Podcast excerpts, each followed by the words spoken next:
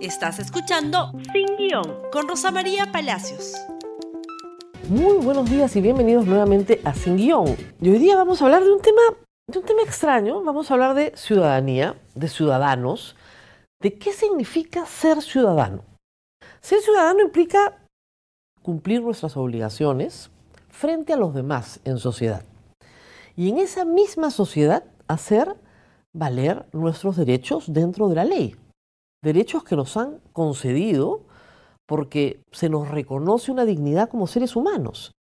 Tenemos el derecho a ser libres, el derecho a pensar, el derecho a expresarnos, el derecho a tener un culto privado, el derecho a asociarnos, a contratar, a crear.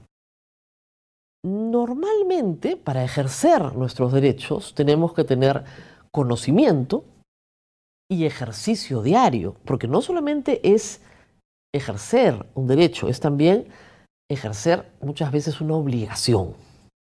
Cuando un país no tiene ciudadanos, tiene pobladores, tiene residentes, tiene habitantes, el ciudadano es una persona consciente, informada, que se preocupa por su vida en sociedad. Es la única forma en la que un poblador se convierte en un sujeto de derecho.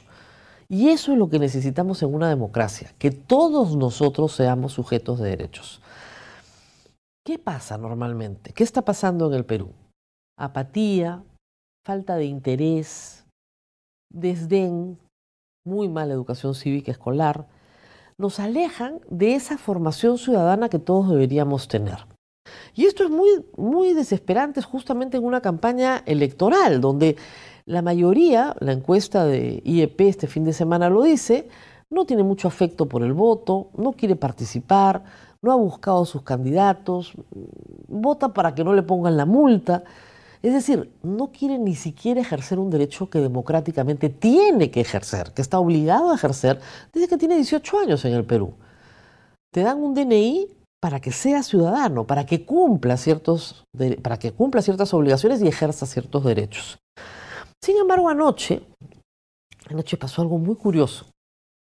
En este mundo apático, ¿no es cierto?, donde dejamos pasar las cosas, donde, eh, ¿qué importa? Un corrupto más que vamos a hacer, todos son corruptos, roba pero hace obra, eh, en fin, a mí no me afecta. Anoche sucedió algo muy especial. Un grupo de gente, de manera espontánea, un grupo de gente anónima, que no se conocía entre ella, decidió decir hasta aquí llegamos. ¿Qué pasó?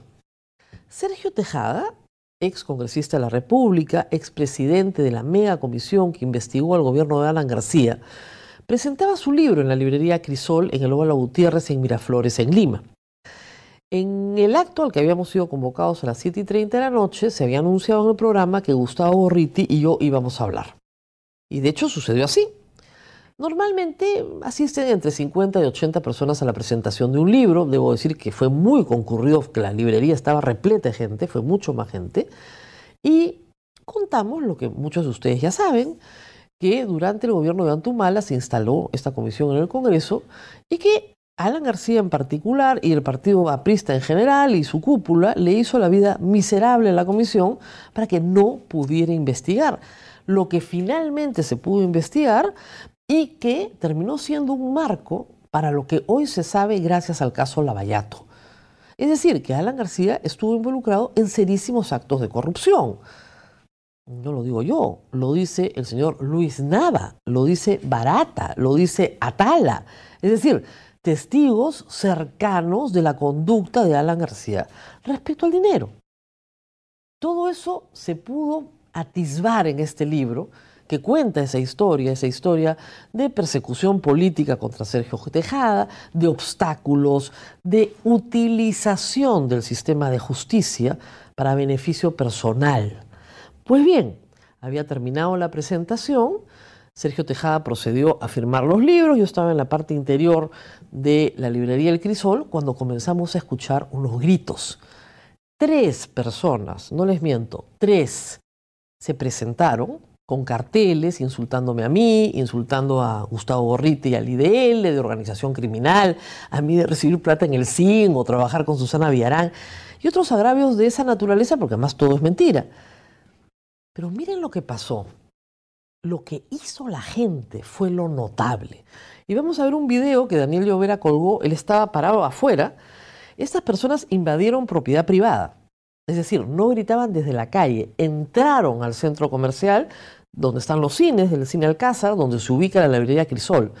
Y en ese espacio, ya en la puerta de la librería, desarrollaban esta performance extraña. Vean ustedes lo que hizo la gente.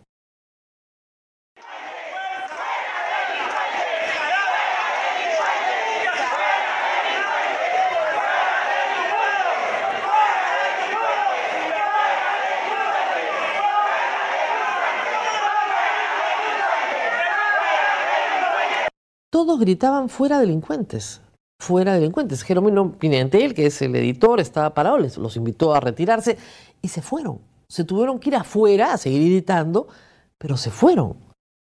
Eso es ciudadanía. Es la gente que dice, ¿sabes qué? Hasta aquí llegamos. Y espontáneamente inventaron un grito que creo que va a acompañar todo este proceso electoral. Fuera delincuentes. Hoy día es trend topic en Twitter, desde anoche también, este grupo que se hace llamar la resistencia y que Gustavo Gorriti rebautizó como la pestilencia, es microscópico y tiene un carácter, la verdad, francamente extraño. Tuve la oportunidad de acercarme inmediatamente hacia la puerta, donde ya habían cerrado las puertas de vidrio, y observarlos a una distancia mínima, cosa que nunca había hecho la forma en la que gesticulan, los ojos desorbitados, eh, los mensajes completamente incoherentes. Imagínense a esas señoras gritándoles terroristas. ¿Cómo?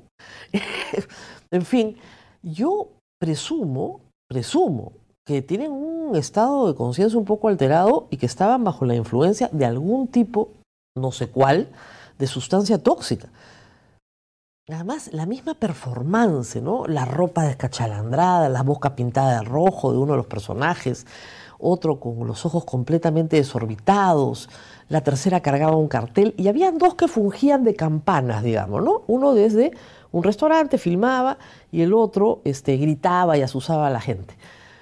Yo les recomendé a todos que levantáramos las manos. Yo una vez que estuve siempre con las manos levantadas, saludando, porque no te van a decir que tú has atacado a alguien si tienes las manos levantadas.